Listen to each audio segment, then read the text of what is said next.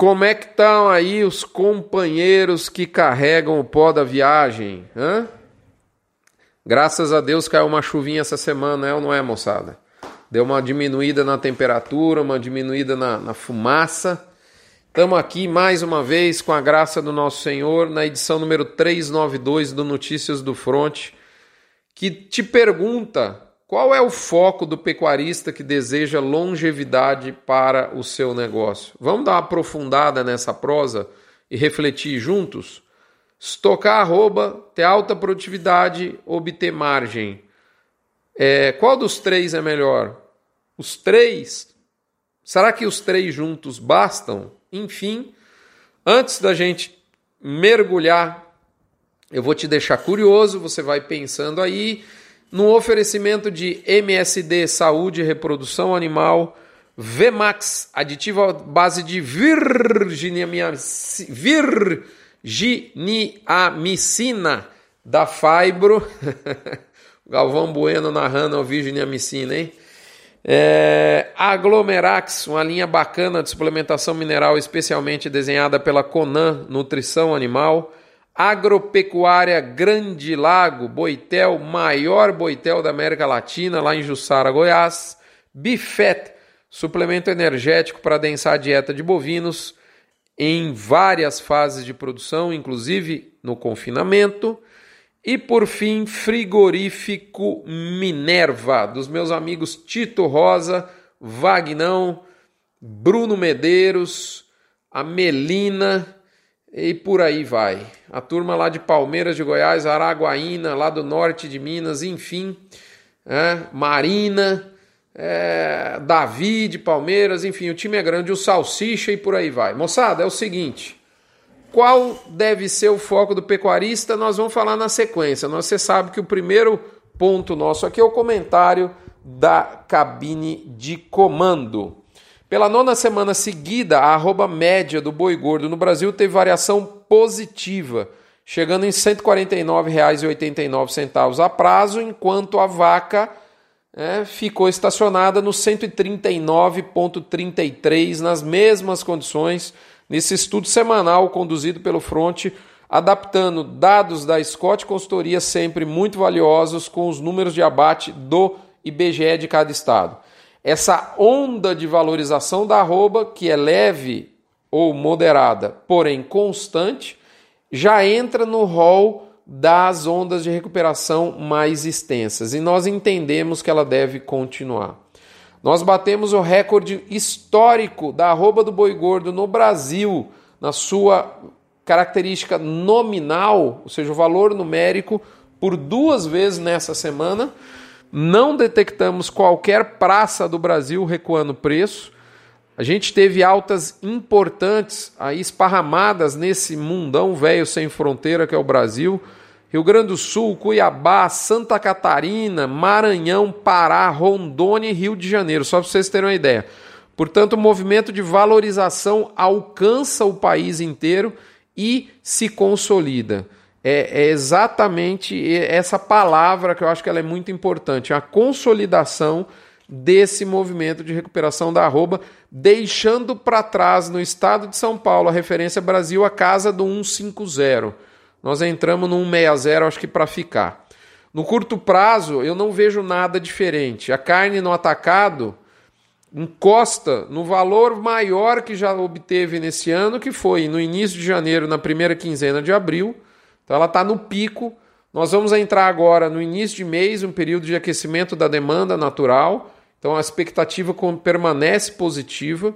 A exportação também ajuda é, a enxugar essa oferta de carne, aí esse dólar de, namorando 4,10, 4,20.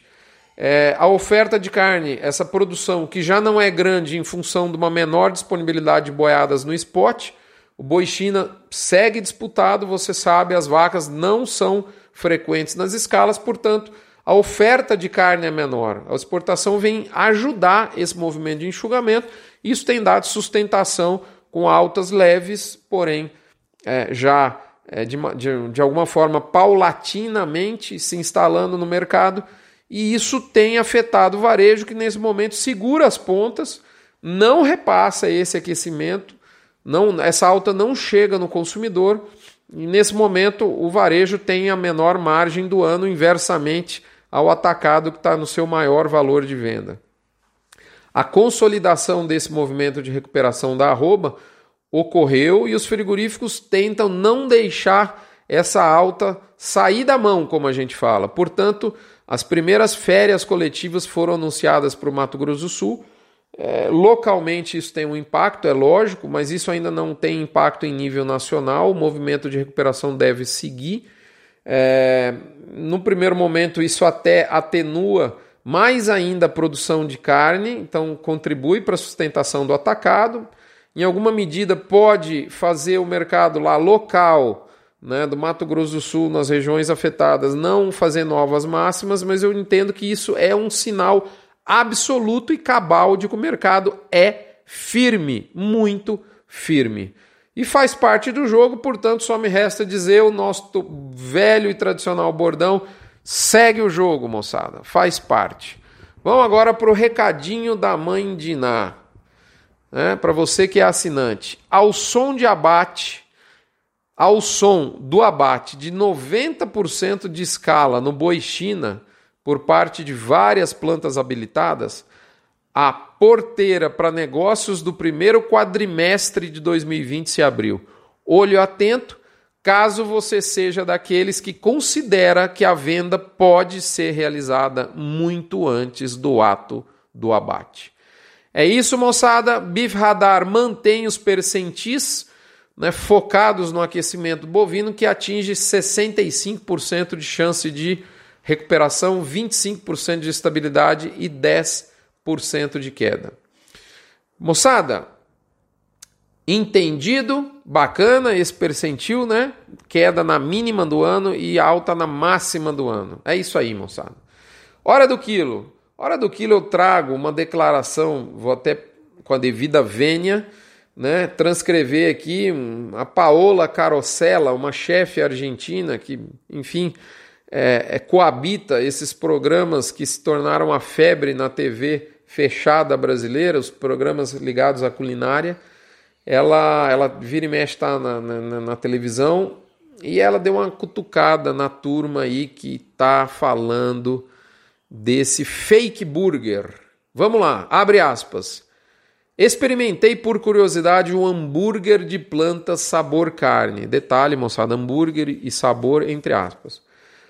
Não é hambúrguer, não tem gosto de carne, nem textura de carne, que é óbvio, porque não é carne, é uma gordurosa, é gorduroso, pastoso, desagradável. Uma bosta, com a devida vênia, ultraprocessada, oportunista no momento de maior confusão alimentar da história. Eu sugiro o seguinte: se você quer comer coisa sabor carne, coma carne. Se você quer comer planta, coma planta com gosto de planta. E se quer diminuir o consumo de carne, o universo vegetal é gigantesco. Não se deixe enganar.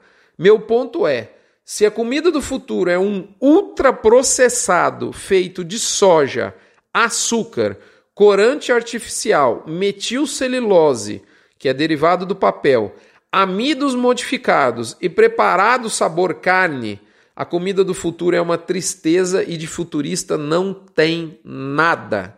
Fecha aspas. Com a devida vênia, eu não gosto muito de falar palavrão.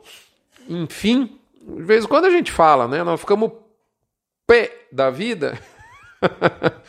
Mas enfim, a mulher ficou braba, moçada. E tem outros aqui que eu nem vou falar, viu? Isso aí deu barulho no Instagram dela, no, no Twitter dela. E, enfim, o negócio é meio, é meio bombástico. Gostei do posicionamento da Paola. Detalhe, ela não foi ambientalista, porque ela não é engenheira florestal, como disse o meu amigo Bartossi. Ela não foi, ela não é filósofa, portanto, ela não falou de abate dos animais. Ela não é nutricionista, ela não falou, portanto, de questões relacionadas a, a, a, nutrientes essenciais, a parte de nutrição humana. Ela falou do que ela entende, que é sabor, que é comida de verdade. Esse é o ponto. Moçada, to beef or not to beef, a nossa reflexão semanal. Eu te faço uma pergunta aqui. Você sabe o que é termo de preço mínimo? Eu tenho certeza que se os frigoríficos fizessem essa modalidade de termo que está esquecida, seria muito melhor para todos. Essa modalidade poderia ser usada em alternativa ao termo balizado no indicador ou no CPEA da praça, esse sim uma bomba. Questione a indústria, quem sabe ela acorda. Recadinho dado. Aí, Tito Rosa, dá uma acordada aí, moçada. Vocês faziam esse tipo de termo. JBS, Marfrig, é, Plena Alimentos. Como é que é? Por que, que vocês não fazem o termo com preço mínimo? Compra uma put lá na bolsa, faz você isso, repassa esse custo do pecuarista, cobra isso dele e é um termo bacana para gente, a gente estar tá balizando. Vale a pena, se você não sabe o que é termo de preço mínimo, qualquer hora a gente vai fazer um fronto sobre isso. Muito bem, lado B do boi. Agora vamos finalizar, deixo você com essa reflexão, nós vamos para o lado B do boi, moçada. Na última quinta eu fiz uma palestra em Palmas, no Tocantins. É isso, moçada. Tive lá em Palmas, no momento em que eu coloco aqui de fundo uma musiquinha sertaneja, é, trazendo sugestão né, de pessoas que me Rodrigo, põe uma violinha no fundo. Acho que é bacana, né? Então vamos deixar aqui um Vitor e Léo com Vida Boa. Vida Boa é essa que é de palestrar pelo Brasil, como eu estava dizendo. Tive lá em Palmas essa semana e foi muito, muito, muito bacana estar tá com a turma lá do Simpósio de Reprodução Bovina 2019, que aconteceu com casa cheia, 600 pessoas, um evento bacana promovido pela Clivar e pela MSD Saúde Animal, onde eu tive a oportunidade de conviver por um tempinho com o professor Flávio do APTA, com a Liliane do, da DGT, pessoas que fazem um trabalho fantástico no Brasil. E eu falei de um tema que é o seguinte: por que apenas produzir não é mais suficiente? E eu trago aqui um caldo concentrado dessa palestra para você. Ok? É isso que nós vamos falar nesse momento. Pessoal, a história de quase sete décadas de preço da arroba mostra que entre a década de 50 até 1994, o que englobou aí o pós-guerra, as aberturas diárias, o milagre econômico, o choque do petróleo, a, a, o tempo da hiperinflação, o melhor que o pecuarista podia fazer era simplesmente estocar animais visando ganho financeiro. Porém, depois do plano real, houve uma desmontagem desse estoque. O bovino foi perdendo aos poucos a sua era, como você sabe. A inflação, com um período passando por um período mais controlado, acabou destruindo a benesse do estoque, dando lugar ao prêmio pelo esforço em produzir. A maior parte do pacote de tecnologia que nós conhecemos se consolidou do plano real para cá nasceu a incansável busca pela produtividade que eu sei que você trilha. É fato, isso, isso é inevitável. Por fim, nós entramos na era do milho, a qual é potencializada pelo uso de animais de qualidade. Aos poucos, deixamos de enfocar a relação de troca, ou seja, quantos bezerros você adquire por boi vendido, para pensar em produção e mais recentemente para pensar em margem. Agradecimentos aí ao meu amigo Rogério Goulart que passou esse conhecimento muito bacana um tempo atrás aí para gente. Muito legal a gente ver esse tipo de, de, de revisão da história né, da pecuária brasileira, tá certo? Agradecimentos ao, ao nosso mestre da carta pecuária, o Rogério Goulart. Pessoal, essa é a questão. A pecuária é uma atividade de geração de margem antes de mais nada. É ou não é verdade? O que, que adianta produzir se você não ganhar dinheiro? Fala para mim. Não adianta nada. Não é verdade? Só que tem um problema. A tal margem está se tornando escassa. Os dados da Integra mostram que um terço das fazendas perde dinheiro toda a safra, sendo que na última safra fechada, que foi a 18-19, a Recrim Engorda teve resultado médio negativo, moçada. O Rally da Pecuária, que acabou de terminar, apontou que 10 a 15% dos produtores estão registrando lucro, percentual baixo, independente do fato que esses mesmos produtores estão fazendo um trabalho ótimo no tocante à melhoria dos seus indicadores produtivos. O que está acontecendo de errado? Nós chegamos numa sinuca de bico. Alta produtividade não é certeza de lucro. E aí você pode se perguntar, mas por que isso, Rodrigo? Ocorre que a margem por unidade produzida tem se reduzido muito nas últimas décadas, o que empurrou os produtores para essa eterna melhoria do pilar produtivo. E para isso, a turma lança a mão do trieiro do pacote tecnológico. Ele é usado e abusado. Com isso, a fazenda acaba ficando mais complexa. Em geral, uma incompatibilidade entre o nível produtivo muito alto e o nível de gestão, que via de regra é muito baixo. Sem gestão administrativa, financeira, de recursos humanos, gestão comercial, gestão de riscos, esse desequilíbrio causa um aumento do risco, ao contrário do que se esperaria. Esperaria um, uma maior produtividade e menor risco, né? pois acontece exatamente o contrário. Se você alinhar, aliar nível produtivo alto, desafiado e nível de gestão baixo. Óbvio que ainda há outros fatores que eu digo que é, são satélites, né?